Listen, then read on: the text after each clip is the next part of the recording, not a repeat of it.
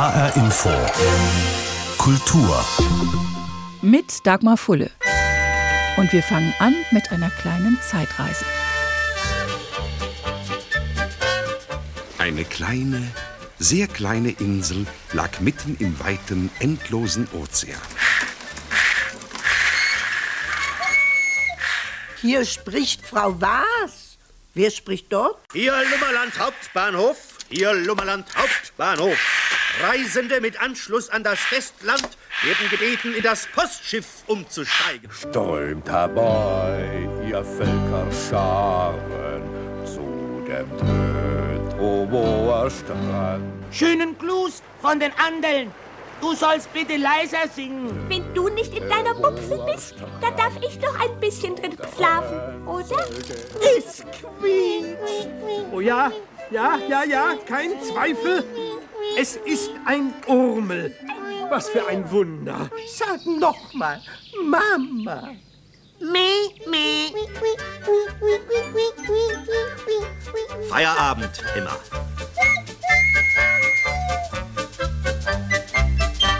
Da werden wohl bei vielen Kindheitserinnerungen wach. An Lummerland, an Jim Knopf, Lukas und Emma, an Frau Waas, Herrn Ärmel und König Alfons den Viertel vor Zwölften, an das Urmel und Mama Wutz, an Ping, Wawa, Schusch und den Seelefanten. Im Januar vor 70 Jahren wurde zum ersten Mal eine Geschichte der Augsburger Puppenkiste im Fernsehen veröffentlicht. Peter und der Wolf war damals die erste, die mit den handgeschnitzten Marionetten aus Augsburg für das neue Medium umgesetzt wurde. Es folgten Der kleine Prinz und jede Menge Grimmsche Märchen, später dann die Muminfamilie, Der kleine dicke Ritter, Der Löwe, Kater Mikesch und die großen Klassiker wie Jim Knopf und Lukas der Lokomotivführer oder Urmel aus dem Eis. Was viele vielleicht nicht wissen, diese Geschichten wurden nur fürs Fernsehen produziert. Im Puppentheater in Augsburg wurden sie nie aufgeführt. Und nur fürs Fernsehen gab es die Zusammenarbeit der Augsburger Puppenkiste und des Hessischen Rundfunks. Ein Aufeinandertreffen von Menschen, Kameras und Marionetten. Jim Knopf und Lukas der Lokomotivführer. Wahrscheinlich die bekannteste Verfilmung der Augsburger Puppenkiste. Aber auch eine, die die Fernsehcrew und die Puppenspieler manchmal vor riesige Probleme stellte, erinnert sich Kameramann Jürgen Herrmann. Es gibt ja diesen Scheinriesen, und das war für mich ein Problem. Schau mal, der Riese wird ja immer kleiner, je näher er zu uns kommt. Was soll denn das bedeuten? Guten Tag, mein Name ist Turtur. Wissen Sie, ich bin nämlich gar nicht so groß. Ich bin nur ein Scheinriese. Nur ein Scheinriese. Aber wie inszeniert man eine Marionettenfigur so, dass sie mal unglaublich groß erscheint und dann doch wieder normal groß? Gut, dann müssen wir für den Zuschauer die Situation schaffen und haben eben die Sandhügel. Wenn er groß war, haben wir die Hügel ganz klein gemacht und dann war er eben viel größer als die Hügel. Und wenn er näher kam, haben wir die Hügel immer größer gemacht, sodass er nachher genauso groß war wie die Sandhügel. Kameramann Hermann hat also mit optischen Tricks gespielt. Und zwar auch dann, wenn es für die Protagonisten Jim, Lukas und die Lokomotive Emma ins Unterwasserreich von Meerjungfrau Susula Picci ging. Das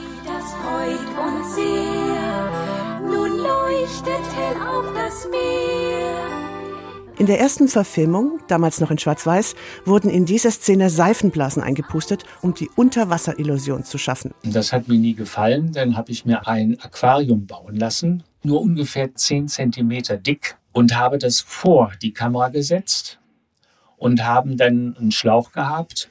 Wenn es eine totale war, habe ich kleine Luftbläschen machen lassen. Das sieht dann so aus, als wenn es die Puppen in dem Wasser sind. Und äh, wenn eben eine Nahaufnahme war, dann habe ich größere Luftblasen machen lassen. Sah das so aus, als wenn die wirklich diese Luftblasen im Wasser sind. Und auch die Puppen selbst wurden mit Effekten ausgestattet.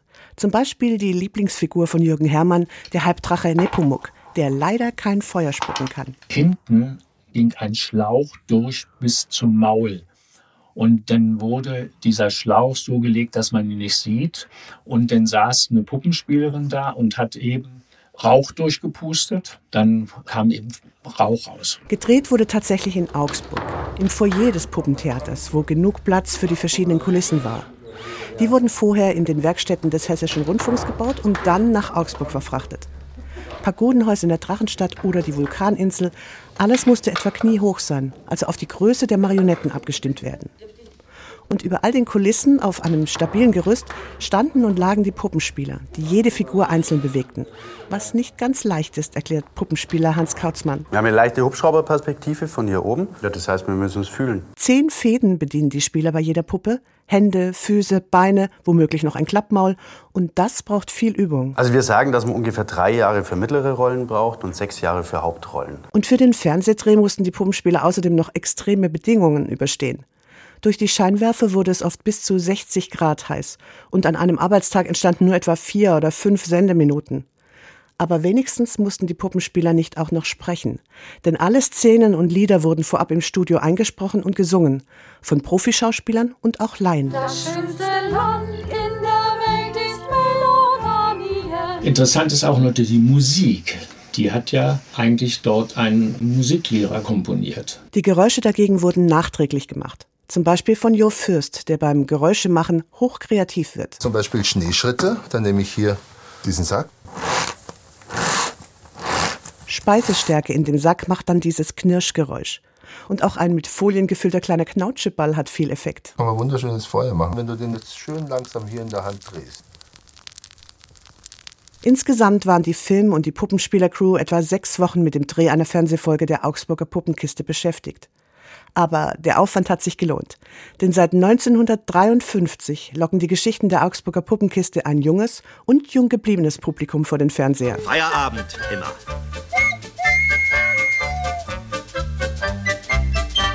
Yvonne Koch über Interessantes und Skurriles bei den Fernsehdrehs zur Augsburger Puppenkiste, die es vor 70 Jahren zum ersten Mal gab beim Hessischen Rundfunk in Frankfurt.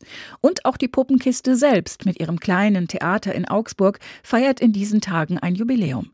Sie wird 75 Jahre alt. Damals gründete Walter Öhmchen die Augsburger Puppenkiste. Doch bevor sich der Vorhang zur ersten Vorstellung hob, musste er sich erstmal gegenüber seinen Eltern durchsetzen.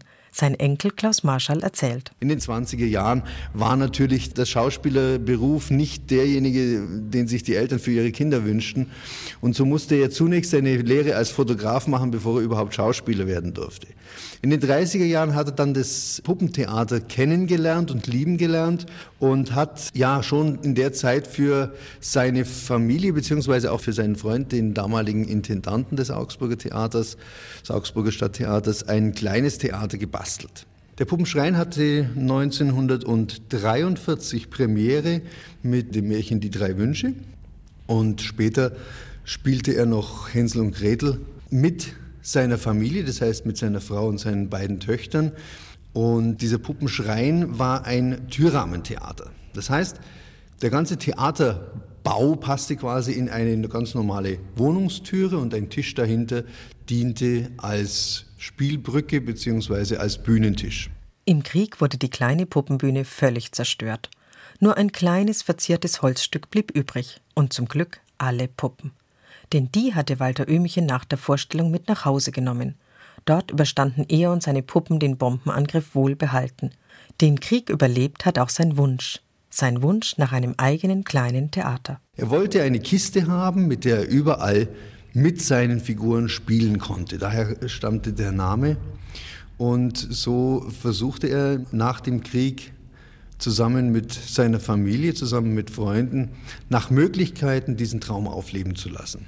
Es wurde gewerkelt, gebastelt, gesammelt, was nicht nied- und nagelfest war.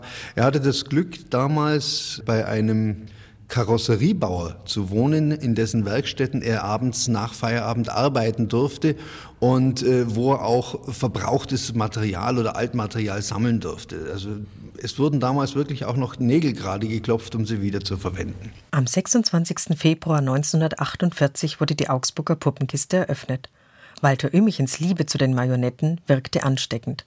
Seine Tochter Hannelore griff, sobald sie konnte, zum Messer und schnitzte ihre erste Puppe. Diese erste Puppe, die sie mit elf Jahren geschnitzt hatte, musste sie heimlich schnitzen, weil die Eltern ihr das Schnitzen verboten hatten. Ich meine, immerhin sind die Messer ja doch ziemlich scharf. Die zweite Figur, die dann mit 13 Jahren entstanden ist, übrigens schon fürs eigene kleine Theater, das Walter Ömichen ja auch noch während des Krieges gebastelt hatte. Für dieses Theater durfte sie dann mit 13 die eigenen Puppen bauen. Da durfte sie. Mit 11 durfte sie noch nicht. Immer wieder dasselbe. Die Kinder müssen sich gegen ihre Eltern durchsetzen. selbst wenn sie dieselben Interessen haben. Alle Mamis sagen immer, Tindlein gib schön acht. Bleib schön brav in deinem Zimmer und schlaf. Gute Nacht.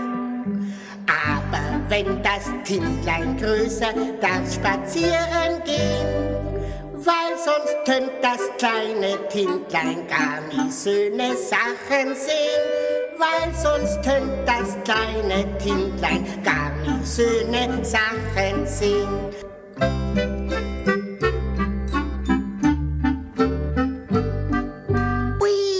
Einmal angefangen, hörte Hannelore Öhmichen nicht mehr auf zu schnitzen. Über 6000 Marionetten hat sie im Laufe ihres Lebens bis kurz vor ihrem Tod Gesichter gegeben. Viele von ihnen hat Hannelores Mutter Rose Öhmichen angezogen. Im Museum ist noch heute die Werkbank zu sehen. Museumsleiter Oliver Seitz zeigt sie stolz. In dieser Werkstattszene, die hier aufgebaut ist, so liebevoll auf der Seite, wenn man reinkommt ins Museum, ist die Werkbank, auf der tatsächlich, wie Sie gerade eben schon meinen, die Mummienfamilie entstanden ist, das Urmel und viele, viele weiter der Stars an Fäden. Köpfe, Quer- und Längsstangen für den Körper werden aus Lindenholz geschnitzt, das zuvor fünf Jahre lang lagern muss. Dann wird das Holz in handliche Quader geteilt. Nach einer Anweisung von Hannelore Öhmchen-Marschall ist Puppenschnitzen überhaupt nicht schwer. Ihr Rezept? Zuerst nimmst du einfach alles weg, was nicht zum Gesicht gehört. Dann werden die Hände geschnitzt und die einzelnen Glieder zusammengebaut. Und für die Zwischenglieder werden Lederhosen, Leder verwendet, weil es schön weich ist zum Beispiel. Und dann gibt es natürlich Ringschrauben, die rein verarbeitet sind. Und in den Füßen ist Blei eingelassen. Also so Blei, dass er erstens mal ein bisschen bessere Balance hat zum einen und zum anderen auch mit den 2,20 Meter langen Fäden, dass der Puppenspieler eben weiß, dass er aufsetzt auf dem Boden und es ist äh, signifikante Klack, Klack, Klack zu hören ist. In den ersten Jahren standen eine Menge Leute hinter oder besser gesagt über und unter der Bühne. Die Puppenspieler stehen oberhalb des Bühnenausschnitts, den die Zuschauer sehen, und führen die Marionetten an ihren Fäden. Früher saßen aber auch unterhalb der Bühne Schauspieler, die den Figuren ihre Stimme gaben und ihre Texte sprachen. In der Augsburger Puppenkiste wurde von Anfang an auch auf die Musik viel Wert gelegt. So sangen Schauspieler und Puppenspieler und Musiker begleiteten neben der Bühne die Lieder und Handlung mit ihren Instrumenten. Theaterleiter Walter Öhmchen suchte darum immer nach Menschen, die mehreres konnten: sprechen, singen, Puppenspielen, dichten und noch viel mehr. Gisela Haberer über die Geschichte der Augsburger Puppenkiste, die in diesen Tagen 75 Jahre alt wird. Marionettenartige Gliederpuppen, so verrät es uns das Lexikon, gibt's schon seit der Antike. Im alten Ägypten und im alten Griechenland verdienten sich professionelle Puppenspieler mit ihren Aufführungen ihren Lebensunterhalt. Auch heute noch gibt's rund um die Welt und auch in Deutschland von Lübeck bis Garmisch jede Menge Puppen- und Figurentheater. Und Puppenspiel kann man auch studieren. An der Hochschule für Schauspielkunst Ernst Busch in Berlin. Wer es schafft, dort einen Platz zu bekommen, lernt ähnlich vielseitig zu sein wie damals bei Walter Ömichen, sagt die Regisseurin Roscha Seidov. Sie ist Gastprofessorin im Studiengang Zeitgenössisches Puppenspiel. Einmal bilden wir die SpielerInnen als tatsächlich Spielende aus. Sie haben Körperstimmtraining, sie haben auch einen Theorieunterricht.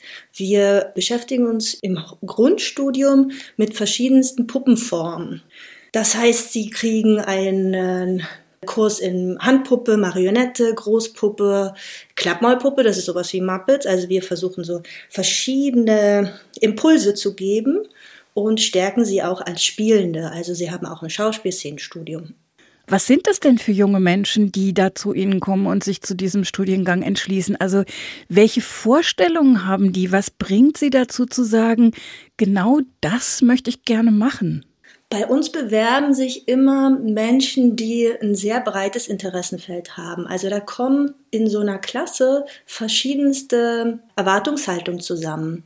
Die einen haben vielleicht schon Erfahrungen gemacht mit dem Figurentheater, weil in der Stadt, wo sie sind, ein tolles Riesenfestival ist. Die gibt es zum Beispiel. Oder da ist ein Puppentheater. Es gibt verschiedene staatliche Puppentheater mit festen Ensembles. Andere kennen es vielleicht aus dem Fernsehkontext oder auch aus ähm, Filmen oder sind WeltenbauerInnen, die äh, neue Dinge erfinden wollen, kennen es aus dem Puppenbau. Also da kommen sehr viele Interessenlager zusammen, was immer sehr spannend ist. Wenn Sie fertig sind mit dem Studium, welche Möglichkeiten haben Sie anschließend? Also ich stelle mir vor, dass das ja doch eine relativ kleine Szene wahrscheinlich ist. Mit so einem Studium hat man eigentlich einen ziemlich breiten Horizont oder man hat ziemlich breite Möglichkeiten, nachher zu arbeiten. Viele gehen in Ensembles, in Puppenspielensembles. Es gibt aber auch viele, die freie Companies gründen und freie Projekte machen in der freien Szene. Es gibt da verschiedene tolle Puppentheaterzentren. Wir haben in Berlin die Schaubude zum Beispiel, in Stuttgart gibt es das Fitz, in Leipzig gibt es äh, mit Wilden Vogel einen tollen Ort. Also es gibt verschiedenste Zentren. Es gibt aber auch viele, die dann in Hörspiel gehen oder in Schauspielensembles. Es gibt Leute, die gehen in den Film oder ins Fernsehen. Also da gibt es verschiedenste Möglichkeiten. Tatsächlich ist die Szene aber auch so eine ganz lustige Blase. Also man kriegt tatsächlich wenn man da reingeht, immer ganz große Augen, weil es zeigt sich, wo überall eigentlich Puppentheater drin ist, wo es vielleicht man gar nicht vermutet hätte. Es wirkt ja auf viele so ein bisschen wie aus der Zeit gefallen. Also was kann das Puppentheater heute bieten? Also was ist der Reiz daran in Zeiten zum Beispiel ja auch perfekter Animation? Puppentheater macht auf so eine ganz interessante, magische Art, finde ich, äh, Spielende und Zuschauende zu Komplizen. Da geht es tatsächlich um das Unperfekte. Eine zu perfekte Animation löst einen Effekt aus, da habe ich jetzt den Fachbegriff gar nicht parat, der quasi macht, dass wir uns befremden, wenn wir das sehen. Also es ist befremdlich, wenn etwas zu perfekt ist. Und im Puppentheater ist es so, dass wir so ein bisschen über die Lücke arbeiten. Also äh, wir gehen mit dem Zuschauenden eine Vereinbarung ein, aha, diese Tasse lebt jetzt. Und wir beide sind dann Komplizen und sagen, ja, ja, die Tasse lebt und die ist sogar eine Figur.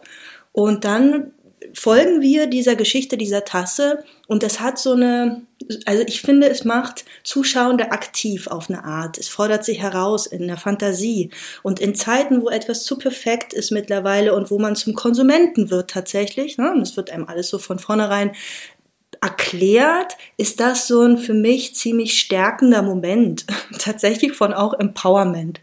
Und ich finde nicht, dass Puppentheater aus der Zeit gefallen ist. Wir zum Beispiel greifen uns gerade an der Hochschule auch als eine Art Tja, Forschungslabor. Es gibt da zum Beispiel eine wunderbare Werkstatt und einen Werkstattleiter, der immer wieder so auf die Suche geht nach neuen Formen. Zum Beispiel gibt es eine Koproduktion mit dem Rimini-Protokoll, wo fürs äh, Puppentheatermuseum in Dresden gerade ein Roboter gebaut wird. Ein riesiger Roboterarm, der eine Marionette führt. Und dann schaut man, wie übersetzt man denn eigentlich tja, diese menschliche Präzision auf eine Maschine, geht das überhaupt? Und da entsteht ein spannender Diskurs genau über diese Frage, wie zeitgemäß ist eigentlich Puppentheater oder gibt es da neue Freiräume, die entstehen können? Das heißt, wenn ich Sie richtig verstehe und so ein bisschen zwischen den Zeilen lese, Sie glauben nicht, dass Puppenspiel eine aussterbende Kunst ist. Tatsächlich absolut nicht. Für mich ist Puppentheater sehr lebendig und im Austausch mit auch so Zukunftsvisionen, die es geben kann. Für mich liegt auch das sich selbst erneuern tatsächlich in der Materie an sich, die für jede Produktion wie neu erfunden wird. Es gibt ja nicht nur die Handpuppe oder die Marionette. Für jedes Projekt, was man im Puppentheater macht, kann man sich immer wieder neu dafür entscheiden, was für ein Material oder was für eine Figur möchte ich erstens erfinden und zweitens, wie möchte ich die beleben. Das heißt, das Erfinden und das über die Welt nachdenken steckt schon im Puppentheater drin. Ist das auch das, was Sie persönlich gereizt hat daran? Absolut. Ich habe Schauspielregie studiert an der Ernst Busch und bin früh tatsächlich über meine Kommilitonen, über meine Mitstudierenden auf Puppentheater aufmerksam geworden. Davor hatte ich gar nicht so einen Kontakt damit. Und ziemlich schnell habe ich gemerkt, was da eigentlich drin steckt, was für eine Kraft das haben kann, dieses Kofabulieren, dieses Erfinden, dieses über Welten nachdenken. Das hat mich schon sehr früh gereizt, dieses äh, was kann alles leben. Das löst bei mir eine große Faszination aus und ich arbeite sehr interdisziplinär. Also ich nehme Elemente des Puppentheaters und kombiniere die mit anderen Kunstformen. Wenn Sie sagen, Sie haben zuerst Schauspielregie studiert, was kann denn Puppentheater, was Theater mit Menschen nicht kann? Puppentheater hat eigene Gesetze. Puppentheater hat eigene Möglichkeiten. Zum Beispiel kann eine Figur an einem Abend zehnmal sterben und wieder erwachen. Die Grenzen des menschlichen Körpers sind wie außer Kraft gesetzt. Man kann fliegen, man kann äh, sich unsichtbar machen und über diese Komplizenschaft mit dem Zuschauenden erlebe ich das tatsächlich in dem Moment. Und der absolut magischste Moment ist, wenn da dieses Wesen auf der Bühne entsteht, was vorher nicht da war. Viele erinnern sich ja vor allem an Puppentheater aus ihrer Kindheit, an Kasperle und das Krokodil oder eben an die Augsburger Puppenkiste, die ja auch unser Thema ist in dieser Sendung.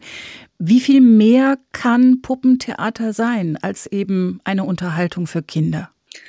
Auf der einen Seite haben wir eine sehr lebendige Puppentheaterszene für Kinder, wo wunderbare Arbeiten entstehen. Auf der anderen Seite ist es aber auch ein sehr reicher Schatz für erwachsene Zuschauende.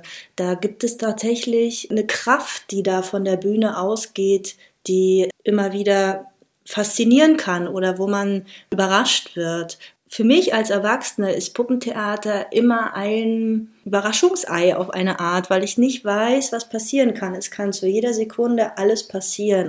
Hat sich denn das Puppentheater auch ähm, oder die Inhalte haben die sich verändert und entwickelt in den letzten Jahrzehnten, vielleicht auch ja analog zu Gesellschaft und Politik? Die Inhalte des Figurentheaters und Puppentheaters sind auf der einen Seite überzeitlich, weil oft Archetypen auf der Bühne zu sehen sind, die das Urmenschliche behandeln, also die uns vom Menschsein erzählen und die uns auf eine Art erden und äh, an eine Gefühlswelt erinnern, auf der anderen Seite sind die Stücke und Abende, die entstehen, sehr nah auch an dem, was uns natürlich beschäftigt. Die gehen in einen Diskurs mit einem Zeitgeist, die reflektieren die Welt, die um uns herum passiert. Puppentheater ist mehr als dieses Kindertheater, was man so als Klischee im Kopf hat. Und ich würde da sehr einladen, sich darauf einzulassen und äh, mal ein Festival zu besuchen oder diese wunderbaren freien Puppentheaterszenen oder äh, Ensembles. Da entstehen ganz fantastische Arbeiten für Erwachsene sagt Roscha Seidov, Regisseurin und Gastprofessorin an der Hochschule für Schauspielkunst Ernst Busch in Berlin im Studiengang Zeitgenössisches Puppenspiel. Neben den Marionetten besonders beliebt, Roscha Seedorf hat sie auch erwähnt, sind Klappmaulpuppen, wie zum Beispiel Ernie und Bert oder Kermit der Frosch. Ihr Erfinder, der US-Amerikaner Jim Henson, wollte nach der Sesamstraße auch eine Puppenserie für Erwachsene produzieren. In den USA aber winkten alle Fernsehsender ab. Nur der Londoner Produzent Lou Grade glaubte an das Konzept. Und so entstand die wohl berühmteste und erfolgreichste Puppenserie der Welt in Großbritannien. Jetzt tanzen alle Puppen, macht auf der Bühne Licht, macht Musik bis der Schuppen wackelt und zusammenbricht. Schmeißt euch in Frack und Fummel und Vorhang auf Hallo. Freut euch auf Spaß und Rummel der heutigen Muppet Show. Ich komm gleich noch mal wieder, dann geh ich, ist das klar. Ich singe keine Lieder, ich präsentiere den Star. Aber jetzt geht's los, jetzt kommt die nächste Marvelous Nation, Realization, Marvelous Nation, ja, jetzt kommt die Super Muppet Show. Schmeißt euch in Frack und Fummel und Vorhang auf. Hallo, hieß es am Ende in mehr als 100 Ländern. Ein gigantischer Erfolg. Und bis heute sind die Muppets bekannt und legendär, obwohl die Serie tatsächlich schon vor mehr als 40 Jahren eingestellt wurde. Kermit und Miss Piggy, Gonzo und Fozzie Bear, der furchtlose dänische Koch, die Schweine im Weltraum und die beiden ewigen Grandler Waldorf und Stadler in ihrer Loge zeigen, dass Puppentheater rund um die Welt funktioniert, unabhängig von Sprache und Kultur. Puppentheater, Figurentheater gibt es auch in Hessen. Die Holzköppe zum Beispiel in Steinau an der Straße, das Hanauer Marionettentheater, das Theater Concuore in Schlitz oder das Velvets Theater in Wiesbaden. Du bist sehr hübsch. Ich, ich bin ein Fuchs. Komm und spiel mit mir. Ich bin so traurig. Ich kann nicht mit dir spielen. Ich bin noch nicht gezähmt. Ach, äh, Verzeihung. Was bedeutet das? Diese Worte aus Saint-Exupérys Erzählung Der kleine Prinz sind um die Welt gegangen und dabei auch nach Wiesbaden gekommen, ins Schwarze Theater von Dana Bufkova und Bedo Hanisch. Die Blume, der Fuchs und all die anderen Figuren schweben wie von Geisterhand über die Bühne des kleinen Theaters Werwitz. Aber keiner der Zuschauer sieht die Schauspieler, die dahinter stecken und den Figuren Leben einhauchen. Denn das Ensemble von Dana und Bedo spielt schwarzes Theater. UV-Licht lässt die Schauspieler, die die Puppen führen, mit ihren samtig schwarzen Kostümen vor schwarzem Hintergrund unsichtbar erscheinen. Mit dieser Technik sowie weiteren Lichtquellen werden faszinierende Illusionen erzeugt. Das schwarze Theater, das wir machen, benutzt Puppen oder Figuren, Objekte, Stuhl, ein Seil, Menschen mit Masken und Menschen als Pantomime mit Masken geschminkt. Und äh, der Unterschied zu Schauspiel ist der, dass das Schauspiel setzt sehr, sehr viel auf die Sprache und auf die Idee, die die Sprache transportiert. Wir arbeiten mit Symbolen und das ist etwas völlig anderes. Und ich mag auch, wenn tiefe Gedanken eben durch Symbole transportiert werden, besser als wenn es durch Sprache passiert. Was für ein kindliches Staunen sie damit bei den Besuchern auslösen, ist für Dana und ihren Mann Bedo immer wieder schön zu sehen. Auf der Bühne sieht der kleine Prinz die Theaterbesucher mit seinen Knopfaugen an. Und zurück blicken große Augen aus den Zuschauerreihen. Meine Lieblingsrolle ist der kleine Prinz. Der ist eigentlich schon sehr alt, aber immer noch acht Jahre jung und den spiele ich leidenschaftlich. Und immer verwandle ich mich in diesen kleinen Wesen und versuche seine Seele einfach darzustellen. Angefangen hat alles in der damaligen Tschechoslowakei. Bereits 1967 hatte das junge Paar in Prag als erste freie Theatergruppe das Velvets Black and Light Theater gegründet. Beide Künstler engagierten sich während des Prager Frühlings politisch, als Schauspieler, die schon in den 60er Jahren auf Tourneen in den USA waren und dort Freiheitsluft geschnuppert hatten. Diese Freiheit wollten sie nicht mehr missen. Als im Herbst 68 die russischen Panzer anrückten, verließ das Ensemble seine Heimat und floh in den Westen. Und dann haben wir uns durchgeschlagen auf verschiedene Weisen. Äh, es ist eigentlich eine sehr farbige Geschichte wo wir uns ernährt haben durch Geschirrspülen oder Putzen. Und gleichzeitig aber haben wir immer die Hoffnung nicht verloren, das Theater wieder zu machen. Das Theater wieder eröffnen. Dieser Traum musste noch einige Jahre warten, bevor er sich realisieren ließ. Zwar haben die tschechischen Theatermacher schon 1970 in Wiesbaden Fuß gefasst, aber erst über 20 Jahre später hat das Velvets Black and Light Theater hier seine Pforten geöffnet. Dana erklärt, inwiefern Schwarzes Theater auch ein pädagogisches Projekt sein kann. Es gibt Kinder, die haben sehr große Fantasie, aber sie haben vielleicht nicht so große Wortschatz. Beziehungsweise die Kinder, die von anderen Kulturen kommen, sie sprechen vielleicht zu Hause andere Sprache und äh, sie lernen Deutsch in der Schule, aber sie drücken sich nicht so perfekt aus wie die anderen Kinder. Deswegen sind sie benachteiligt und solche Kinder haben aber manchmal sehr viel Fantasie.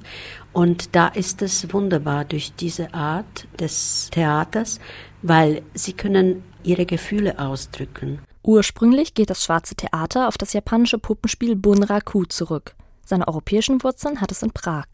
In Deutschland aber ist Schwarzes Theater längst nicht so anerkannt, wie Dana und Bedo sich das wünschen. Sie träumen davon, dass es als eigenständige Gattung endlich ernst genommen und als Bereicherung empfunden wird. Wir haben zwölf Jahre lang in Holland Tournees gemacht. Wir spielten in Frankreich, in Bulgarien, in Portugal, in Israel, in Taiwan und überall Erfolg. Trotzdem, in vielen, vielen Köpfen ist es immer noch so eine äh, Art, ja, etwas bessere Kasperl-Theater. Dabei ist es weit mehr als nur das. So wie das pantomimische Puppenspiel jeden Zuschauer bezaubert, tauchen auch die beiden Darsteller durch ihr Spiel in eine andere Welt ein. Das Faszinierende ist eigentlich das, was ich mich immer gewünscht habe, unsichtbar zu sein. Das Spiel zwischen Traum und Wirklichkeit, Sichtbarem und Verborgenem. Ganz so, wie der Fuchs es den kleinen Prinzen lehrt. Man sieht nur mit dem Herzen gut. Das Wesentliche ist für die Augen unsichtbar. Elisa Reinheimer über das Velvets Theater in Wiesbaden, eine der vier festen Puppenspielbühnen in Hessen. Darüber hinaus gibt es noch eine ganze Reihe freie Ensembles, Tourneetheater und Puppenspieler, die die Tradition pflegen, am Leben erhalten und fortschreiben. Für Kinder und für Erwachsene. Und es war HR Info Kultur. Von der Augsburger Puppenkiste bis zum zeitgenössischen Figurentheater. Den Podcast finden Sie auf hrinforadio.de und in der ARD Audiothek. Mein Name ist Dagmar Fulle.